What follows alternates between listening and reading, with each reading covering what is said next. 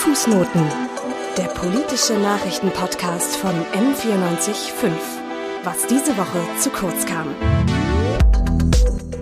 1482 Tage. So lange sitzt der türkische Unternehmer und Kulturförderer Osman Kavala bereits in der Türkei in Untersuchungshaft.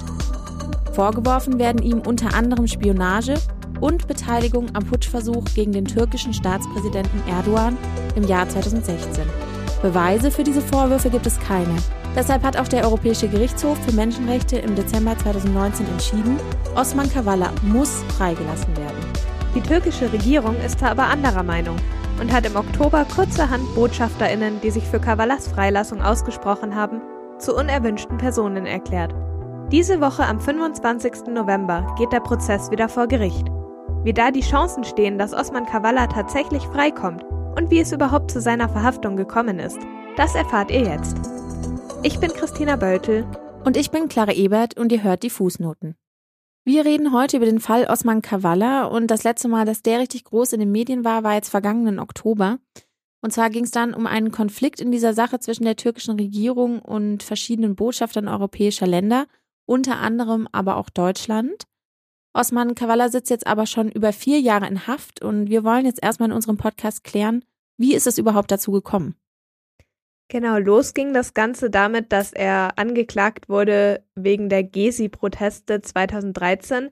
Das waren Proteste gegen ein geplantes Einkaufszentrum im Istanbuler Gezi-Park, die sich dann ein bisschen ausgeweitet haben. Das Ganze ist relativ kompliziert und deswegen hat Maximiliane Hoferer die ganze Geschichte für euch mal zusammengefasst in Politik in 100 Sekunden.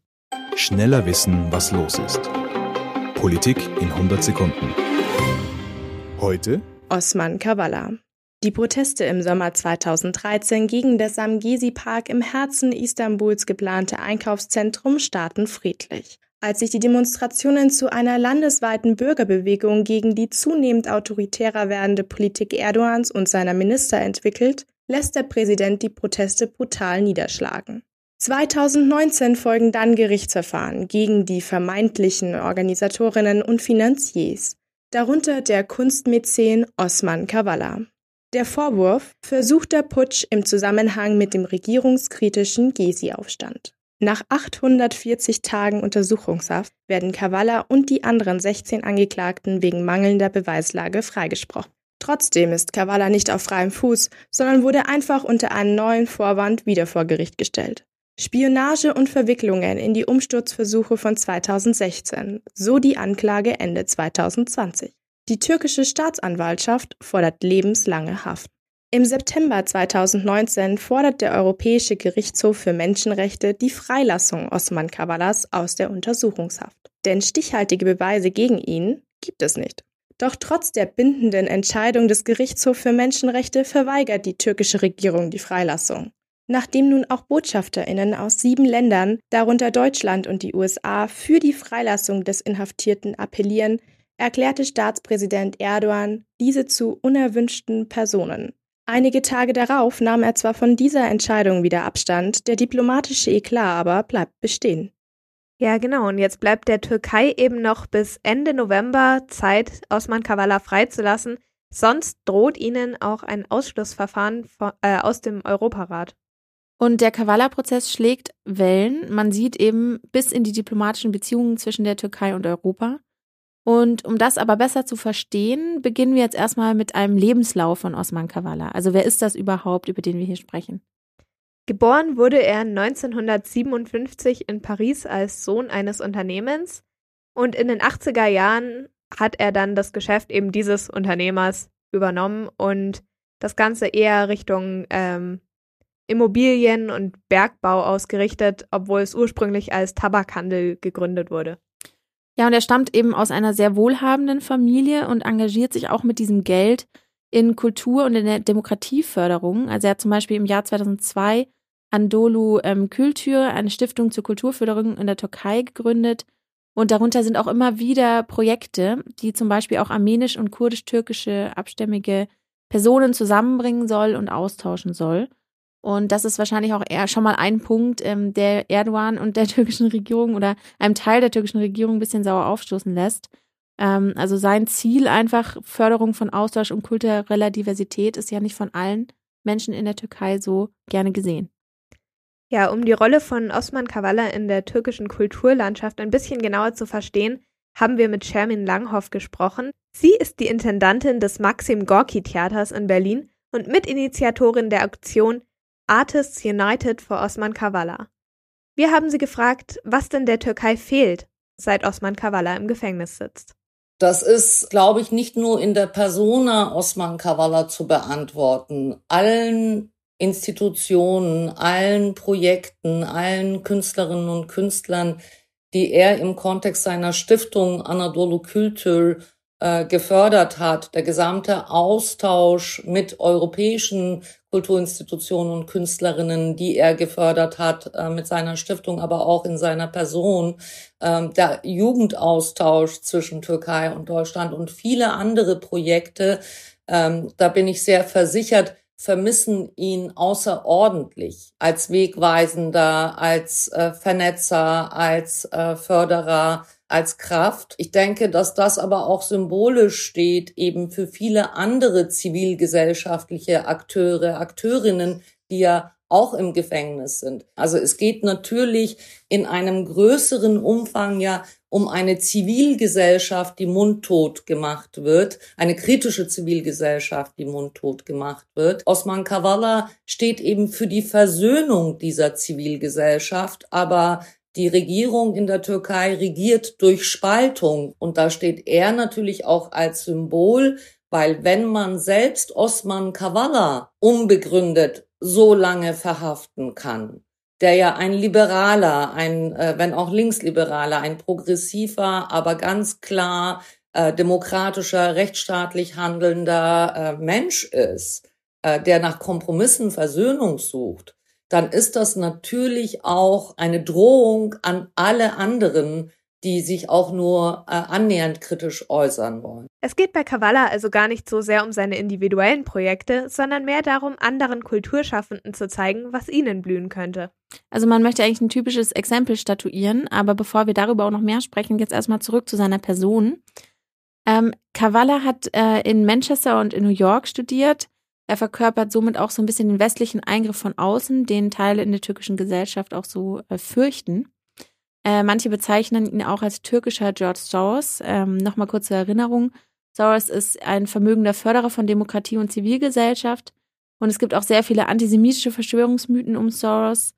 Ähm, und er wird eben als dieser Strippenzieher hinter angeblichen Umsturzversuchen gegen Orban in Ungarn gesehen. Also ähnlich so wie Kavala in der Türkei.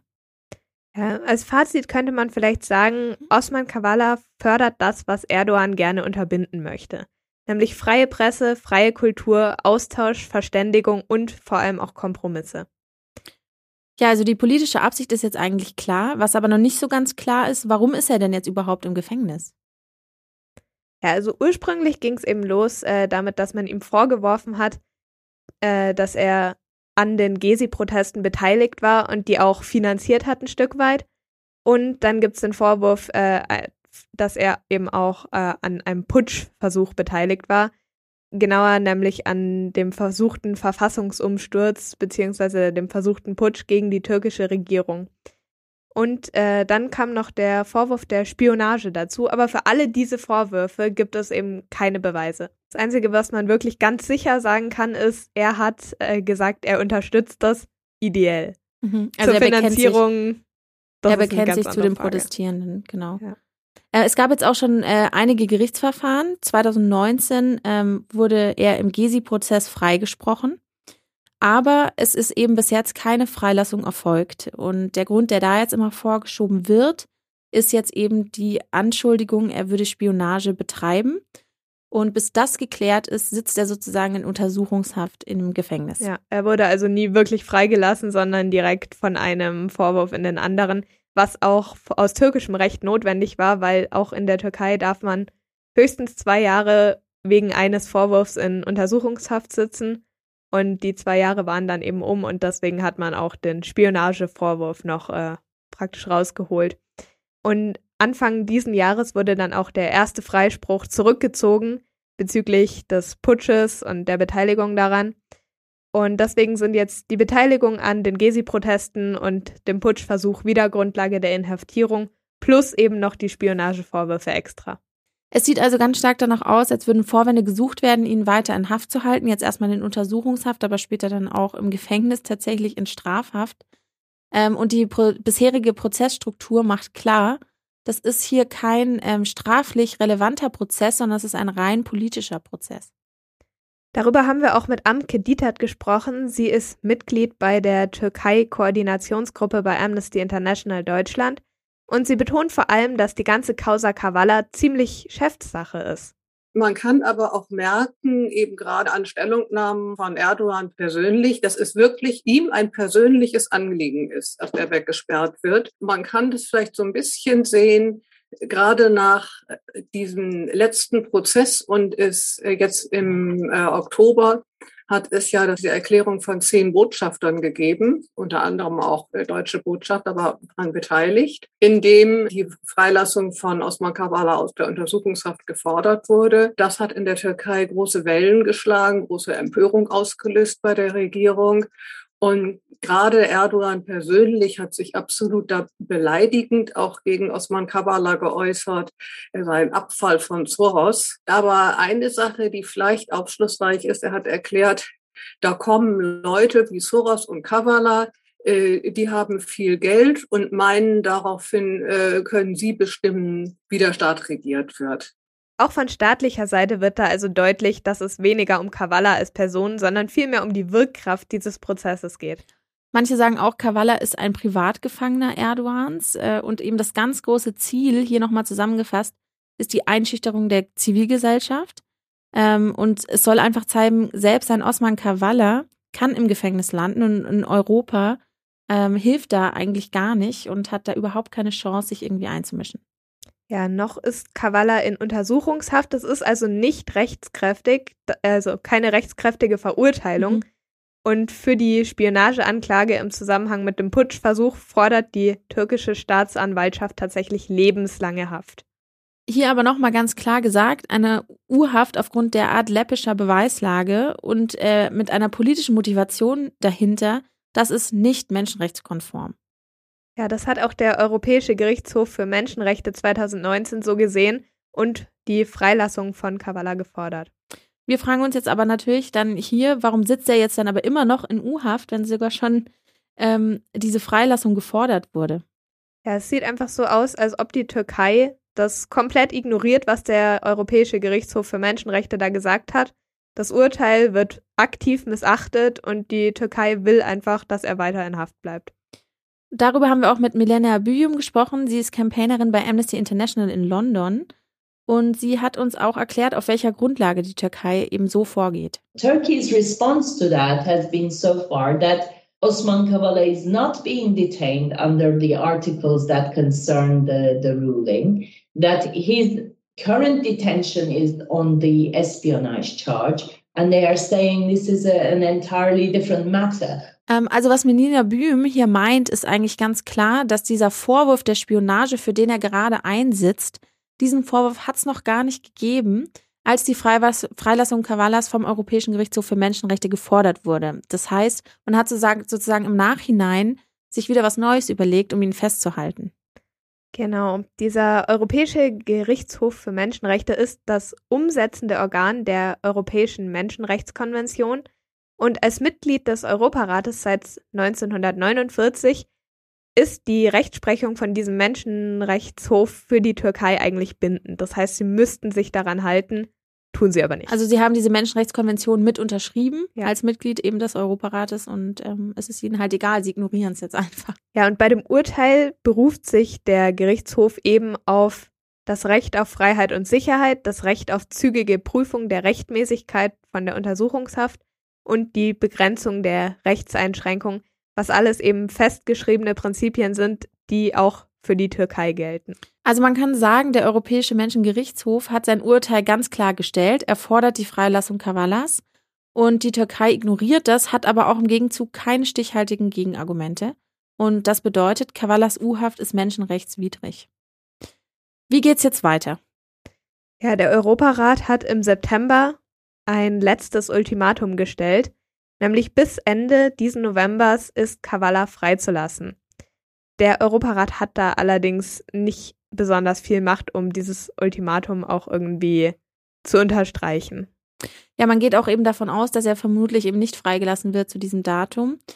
Ähm, öffentlich kann man natürlich diesem Urteil Druck machen, aber trotzdem, wie du eben gerade schon gesagt hast, dieses Organ, das Europäische Menschenrechtsgerichtshof, hat irgendwie keine Macht, da richtig dagegen vorzugehen.